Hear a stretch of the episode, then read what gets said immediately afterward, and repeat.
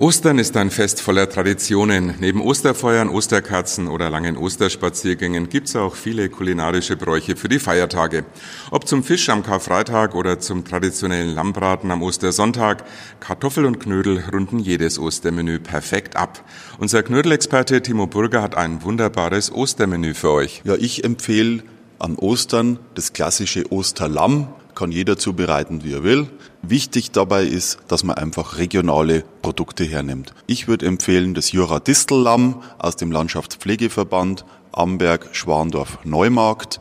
Wirklich ein regionales Produkt, wo sehr darauf geachtet wird, dass die Biodiversität stimmt, der Artenschutz, dass die ganze Kette in Ordnung ist, dass die Wertschöpfung in der Region bleibt und einfach ein gutes Stück Fleisch aus der Region. Jura Distellamm ist der Geheimtipp von mir und dann natürlich klassisch den Kartoffelknödel dazu. Das Lamm kann man ja auf viele Arten zubereiten.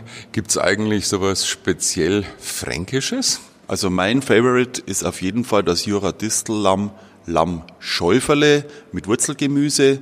Sehr interessantes Gericht, schön geschmort. Das genaue Rezept finden Sie auf unserer Homepage. Gibt natürlich auch noch andere schöne Rezepte wie die gespickte Juradistel Lammkeule oder der Juradistel Lammrücken. Also viele Möglichkeiten, ein Osterlamm zuzubereiten. Vielleicht zwei verschiedene Rezepte. Das eine macht man am Ostersonntag und das andere am Ostermontag.